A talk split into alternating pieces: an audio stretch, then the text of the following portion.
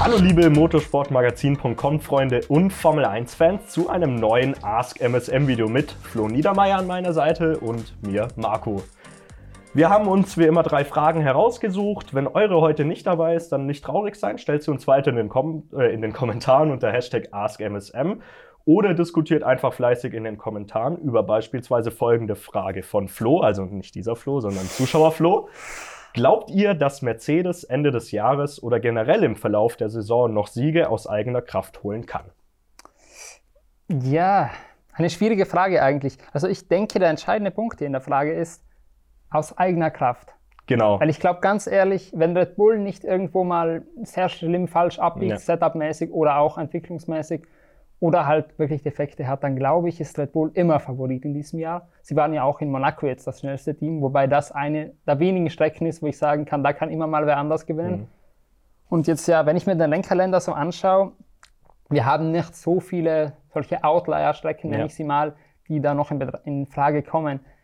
Mexiko wäre so eine, wegen der Höhenlage, ist aber in den letzten Jahren eigentlich immer Red Bull-Land gewesen und da war der Honda-Motor immer perfekt dort oben. Also eigentlich sollte da Red Bull vielleicht noch weiter vorne sein. Am ehesten vielleicht noch Singapur, wo wir anders gewinnen könnte. Aber Mercedes, siehst du sie dort? Ja, also erstmal muss man natürlich überlegen, was ist eigentlich eigene Kraft. Ne? Also eigene Kraft dafür würde ich jetzt mal behaupten, das Minimum wäre jetzt, dass Mercedes ich sag mal, mindestens annähernd gleich schnell ist, vielleicht eine Zehntel langsamer pro Runde und dann vielleicht durch eine clevere Strategie sich an Red Bull vorbeimogeln kann und dann auch vorne halten kann. Da stimme ich dir zu, da ist Singapur, glaube ich, relativ prädestiniert, weil das Überholen dort einfach sehr schwierig ist. Und das Besondere bei Red Bull ist halt gerade in dieser Saison, dass es also wir haben jetzt schon genug auch spezielle Strecken gesehen und dieses Auto scheint keine Schwächen zu haben. Also Mercedes war ja früher so 2015, 16, 17 immer so ein bisschen deren Schwachstelle, wo dann auch Ferrari und Red Bull teils sich vor beiden Mercedes qualifizieren konnten. Aber sowas hat Red Bull in diesem Jahr scheinbar nicht. Und deswegen aus eigener Kraft kann ich es mir eigentlich auch nicht vorstellen. Aber grundsätzlich ja, ob sich Mercedes annähern kann, ja. Ob es dann reicht, um aus eigener Kraft zu gewinnen, glaube ich eher nicht. Und dann haben wir dazu, wenn ich schon fortfahren darf an deiner Stelle, ja, ähm, auch noch eine zusätzliche Frage, eine Anschlussfrage von Fritz Zärtlich. Wird es in der Saison 2023 einen anderen Sieger als Red Bull geben? Die Frage haben wir, glaube ich, jetzt schon ein bisschen beantwortet. Ja. Also einerseits Mercedes, glaube ich, weniger. Dann kommen wir zu Singapur jetzt im speziellen mhm. Fall, weil ich glaube, das ist die einzige Strecke, wo vielleicht noch was gehen könnte, nämlich für Aston Martin. Wenn wir uns das angeschaut haben in der bisherigen Saison, Monaco kam ihnen sehr entgegen eigentlich. Man muss sagen, diese langsamen Ecken, das hat mit dem Auto gut funktioniert. Man hat nicht viel Topspeed, das heißt auch der DRS-Verlust hält sich in Grenzen, weil das ist eine der Problemstellen noch am Aston Martin. Deshalb irgendwie wäre das für Singapur prädestiniert. Deshalb, ich beantworte die Frage mal mit einem vielleicht. Singapur okay. kann ich mir vorstellen, mhm. dass Aston Martin oder besser gesagt Alonso Sorry, Stroll traue ich nicht zu. Dazu ein anderes Video von uns vor ein paar Tagen erst online gegangen. Aber ich würde mal sagen, dass da vielleicht Alonso sich die Pole holen kann und nach einer Pole Position ist ein Rennsieg relativ schnell drin, vor allem in dem Auto, das im Rennen gut funktioniert. Das sehe ich, aber ich glaube, das ist eine Ausnahme in der Saison und öfter wird es das ja. nicht geben. Oder also, glaubst du noch ein anderes Team? Also ich glaube tatsächlich, ich halte Mercedes für mindestens genauso realistisch. Klar, jetzt war erstmal das Barcelona-Wochenende erstmals klar vor, erst, äh, vor Aston Martin. Ähm, aber Mercedes ist jetzt scheinbar auf dem richtigen Weg. Hoffentlich werde ich nicht lügen gestraft, weil das freie Training von Kanada wird schon vorbei sein, wenn dieses Video online geht. Aber ähm, es, ich halte es halt einfach für unwahrscheinlich, dass, es, dass jedes Rennen in dieser Saison perfekt läuft. Also irgendwann wird, wie du vorhin gesagt hast, Red Bull mal einen Patzer machen, wenn es nur ein ver, versemmelter Boxenstopp ist, wo dann die Radmutter halt nicht abgeht, oder Red Bull unterliegt im, in irgendeinem Chaosrennen, oder vielleicht geht dann auch mal der Motor, der Honda-Motor von Max Verstappen kaputt.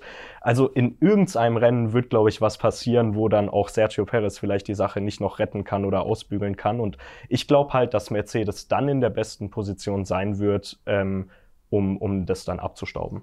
Muss ich jetzt dazu sagen, da habe ich tatsächlich bei der Folgefrage immer noch im Kopf gehabt aus eigener Kraft. Natürlich, das stimmt ja, natürlich. Genau. Bei einem Rennen, wo mal Red Bull Probleme hat oder vielleicht mhm. auch mal einen Doppelausfall hat, soll es ja geben, dann ist irgendwie alles möglich. Dann halte ich es für nicht so unwahrscheinlich, dass auch mal irgendwer anders den Sieg abstaubt.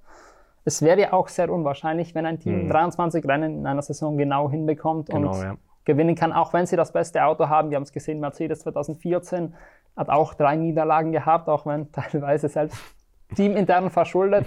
Aber auch 2020, 2016 waren sie immer sehr dominant und trotzdem gab es immer noch einzelne Ausreißer, genau. wo es mal nicht funktioniert hat. Es muss nur einmal die Strategie komplett daneben gehen oder, wie gesagt, Chaos rein. Richtig. Also, da sind wir, glaube ich, einer Meinung. Ja. Sie werden mal eins verlieren. Red Bull wird hoffentlich mal ein Rennen verlieren und wir werden uns alle freuen, weil es ein sehr erlösendes Gefühl sein wird. Nicht, dass wir Red Bull haten, aber dazu kommen wir dann später gleich nochmal.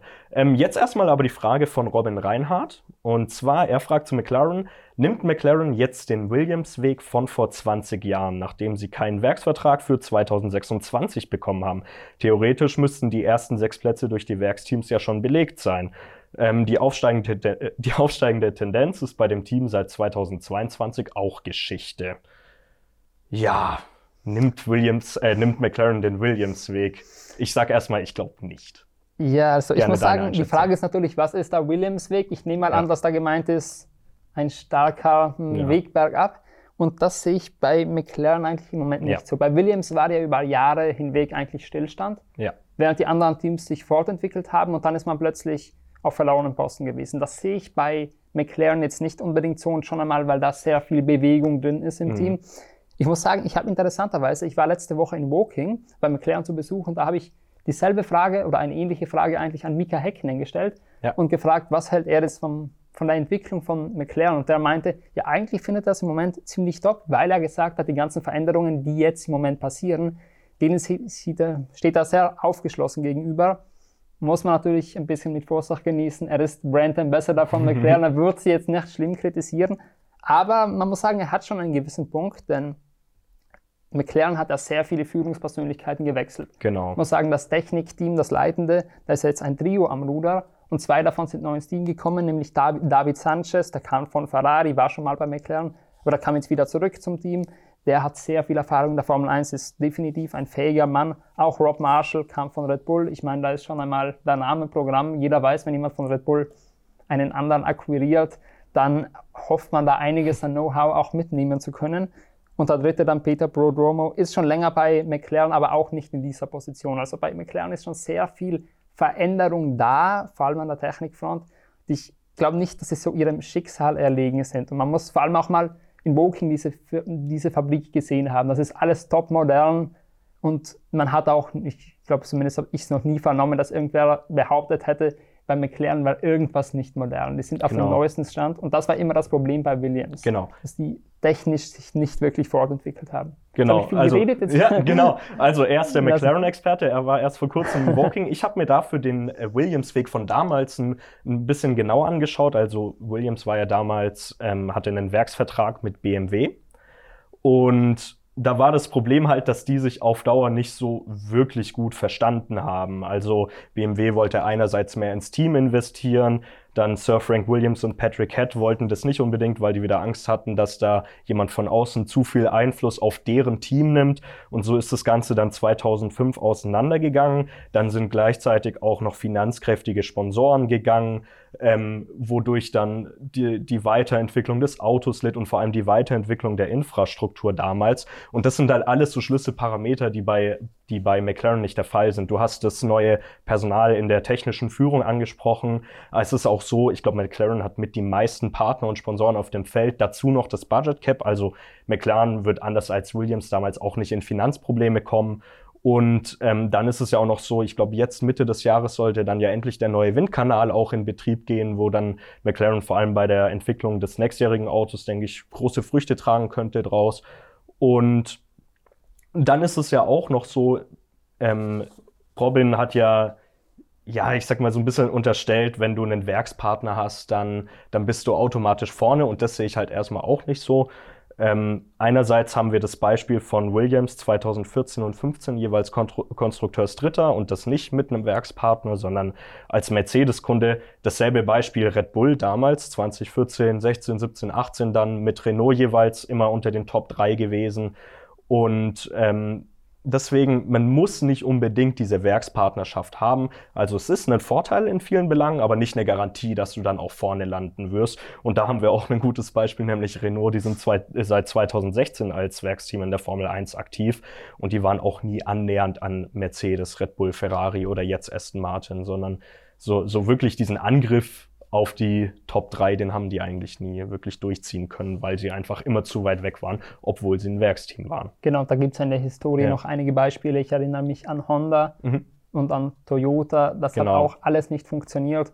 Und nicht zuletzt, du hast sie vorhin schon angesprochen, BMW mit Williams, später mit Sauber, wo ja auch trotz der Werkspartnerschaft zugegebenermaßen sehr viel Erfolg da war oder das Potenzial da war, und dann durch den Ausstieg alles schnell kaputt gemacht wurde. Also es hat schon seine Vorteile, wenn man diese, wenn man nicht unbedingt werksgebunden ist an ein Team, denn dann kann jemand schnell durch einen Ausstieg die ganze Planung durcheinander mhm. bringen. Wir müssen uns nur Red Bull anschauen, wie viel sie ja. äh, investieren haben müssen jetzt, nachdem Honda ausgestiegen ist und einen neuen Partner suchen und so weiter. Und Red Bull ist das Top-Team. Also es ist keine Garantie, dass man ja. mit einem Werksteam irgendwas gewinnt.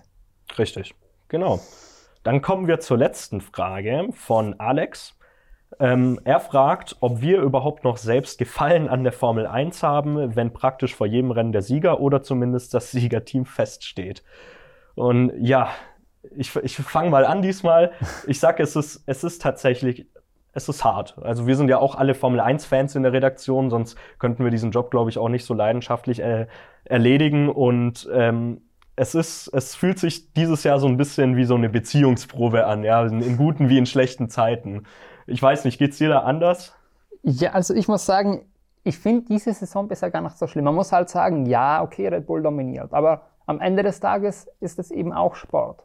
Und ja. im Sport gehört es dazu, dass ein Team, sich, das sich einen Vorteil erarbeitet hat und im Moment am besten dasteht, dass das gewinnt und auch mal gewinnen wird und dass man da diesem Sieg jetzt auch nicht im Weg steht, weil es soll sich so abspielen, wie es äh, am fairsten ist, und Anführungszeichen. Ja. Und Red Bull hat sich eben diesen Vorteil erarbeitet. Insofern finde ich das okay und ich finde auch, die Formel 1 kann man Meinung, meiner Meinung nach gar nicht genießen, wenn man immer nur auf den Sieger schaut. Denn dann sind wir mal ehrlich, in den letzten 25 Jahren wären grob geschätzt mindestens die Hälfte äh, Saisons gewesen, wo man vorzeitig abgeschaltet hat. Also ich würde sagen, man muss da auch mal nach hinten schauen, mhm. wie Kämpfe um Platz 2, 3, da geht es ja auch um so viel, um so viel Geld, um so viel Prestige auch und man sieht auch so tolle Zweikämpfe im Mittelfeld, man sieht so viel Veränderung im Feld wie schon selten zuvor und das, das Feld ist so eng beisammen wie selten zuvor. Also ja, ehrlich gesagt, die Rennen waren in der Saison, finde ich, teilweise enttäuschend, ja, da will ich gar nichts dazu sagen, aber das hängt eben auch damit zusammen, dass wenn das Feld so eng beieinander ist, dann ist es sehr schwer, da große Verschiebungen herbeizuführen und da viel zu überholen. Genau. Also mir, bei mir ist es, ja, ich sag mal relativ ähnlich. Es ist ja vor allem auch so, also zumindest ich habe immer noch dasselbe Kribbeln, wenn dann die Ampeln angehen und wenn du weißt, gleich rasen die auf die erste Kurve zu. Das ist einfach immer ein, ein extrem besonderer Moment, weil, weil du weißt nicht, was gleich passieren wird und das könnte alles, was du dir, wir schreiben ja auch immer Favoritenchecks und die 7S und so weiter, ja. Wir, du, du spekulierst über dieses Rennen, was könnte passieren und es kann halt sein, dass in der ersten Kurve schon sich abzeichnet, okay, heute kommt alles anders. Also erstmal diesen, diesen Spannungsmoment, der wird mir nicht genommen, auch wenn natürlich Red Bull immer der Favorit ist in dieser Saison. Und und es ist ja auch immer so ein Stück weit, zumindest bei mir, die Hoffnung dabei, dass halt mal, jetzt, jetzt muss das Rennen kommen, wo was schief läuft, ja. Und irgendwann wird das Rennen kommen. Und, und ich meine, wenn man in die Vergangenheit schaut, ich erinnere mich noch relativ gut an 2019 zum Beispiel, wo Mercedes, glaube die ersten fünf Rennen mit Doppelsieg gewonnen hat und auch noch Rennen 5, 6, 7 und dann war da auch noch das Kanada-Rennen, wo der Vettel den einen Fehler macht und auch noch dafür bestraft wird, mehr oder weniger doppelt. Ähm, so, und dann gewinnt Mercedes wieder und dann kommt ein brutal ätzendes Frankreich-Rennen und wo, wo in der ersten Runde was passiert und in der allerletzten noch ein toller Mittelfeld-Zweikampf war, aber wo du wirklich 50, äh, 50 Runden lang hättest schlafen können und du hättest absolut nichts verpasst. Aber dann kam Spielberg, Max Verstappen Aufholjagd damals 2019 mit Überholmanöver, Wahnsinns-Zweikampf gegen Leclerc kurz vor Schluss um den Sieg. Dann kam Silverstone, wo wir brutal viele spannende Zei äh, Zweikämpfe hatten. Danach kam das gerade in dem Kontext wirklich legendäre Hockenheim-Rennen, dieses Regenchaos, wo, wo bei Mercedes alles schief lief, was nur schief laufen konnte. Und danach die Rennen, gut, Ferrari zwar mit Schummelmotor, aber war mir zu dem Zeitpunkt egal, weil das war Hauptsache spannend. Und auch da hatten wir dann den Zweikampf in Monza, Leclerc gegen Hamilton, alles legendäre Rennen. Und was ich damit sagen will, also die Zeit, die wird vorbeigehen. Ja? Und damals gab es noch nicht mal ein Budget Cap in der Formel 1. Und das ist so ein bisschen auch der Unterschied, wenn wir jetzt zum Fußball schauen. Ja, Bayern jetzt vor kurzem zum elften Mal deutscher Meister geworden. Juhu, ganz Deutschland freut sich nicht. War aber auch ein spannendes War, war aber ein Spiel, immerhin mal wieder ein spannendes Saisonfinale. Ich bin fast vom Stuhl gefallen, so spannend war es. Und vor Wut vielleicht auch ein bisschen. Auch als Nicht-Dortmund-Fan. Ähm, aber ja, im, in der Formel 1 ist der Unterschied zum Fußball, da geht's ja immer weiter und es kommt noch mehr Geld rein und mittlerweile in der Premier League besitzen ganz viele saudische Prinzen Teams und buttern da wirklich teils Milliarden rein. Das ist ja wirklich schon auf Formel 1 Niveau mittlerweile, aber halt im Fußball. Und mit dem Unterschied, äh, da gibt's halt kein, kein Budget Cap oder kein Salary Cap, wie zum Beispiel im American Football, wo nur ein begrenztes Budget für deine Mannschaft ausgegeben werden darf. Und das haben wir in der Formel 1.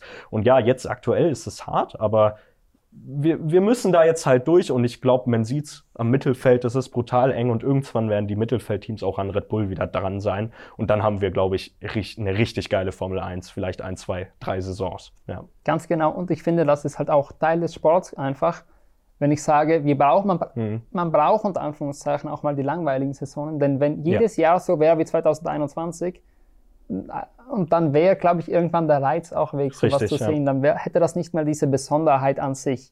Und es muss eben am Ende ein sportlich herbeigeführtes, spannendes Finale sein, denn wir sehen es an amerikanischen Rennserien, zum Teil an der NASCAR zum Beispiel, die eben durch ein künstliches System versucht, diese Sp Spannung zu erzeugen, egal wie langweilig die Saison ist. Dort wird immer im letzten Rennen die Entscheidung fallen und immer von einem gleichen Level aus. Aber das ist dann, dann auch langweilig irgendwann, ja. weil die Fans sich die Frage stellen, ja, wenn es jedes Jahr so ist, was macht dieses Jahr so besonders? Was macht diesen Titelkampf so besonders?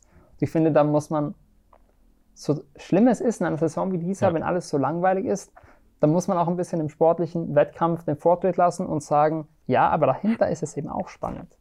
Genau, also mir fällt es auch auf, ich, ich schreibe ja jetzt als letzten Punkt noch, ich schreibe ja immer den, den Live-Ticker, also nicht den Tagesticker, den übernimmt häufiger mal Flo, da steht ja auch der Autor immer dabei, da seht ihr, wer das macht. Und ähm, ich schreibe immer die Ticker zu den Sessions äh, konkret, also zu den freien Trainings, Qualifyings und dem Rennen natürlich. Und ich muss sagen, gerade die letzten drei Rennen, also klar, ich bin natürlich brutal intensiv dran, weil ähm, ich muss natürlich möglichst viel rüberbringen, aber es passiert, oder gerade im Barcelona-Rennen, es ist eigentlich jede Runde was gewesen, oder es gab irgendwo ein Spannungsmomentum, es gab irgendwo einen Zweikampf. Also vielleicht hilft sogar, auch wenn es auf den ersten Blick langweilig ist, mal sich so ein Formel-1-Rennen wieder intensiver anzuschauen. Vielleicht auch nebenher so eine kleine, hier die über die Formel 1-App, das Live-Timing öffnen. Das macht das Ganze meistens sogar interessanter, je, je intensiver man sich so ein Rennen anschaut, weil man dann erst sieht, was eigentlich noch alles unter dieser Wasseroberfläche passiert. Ne?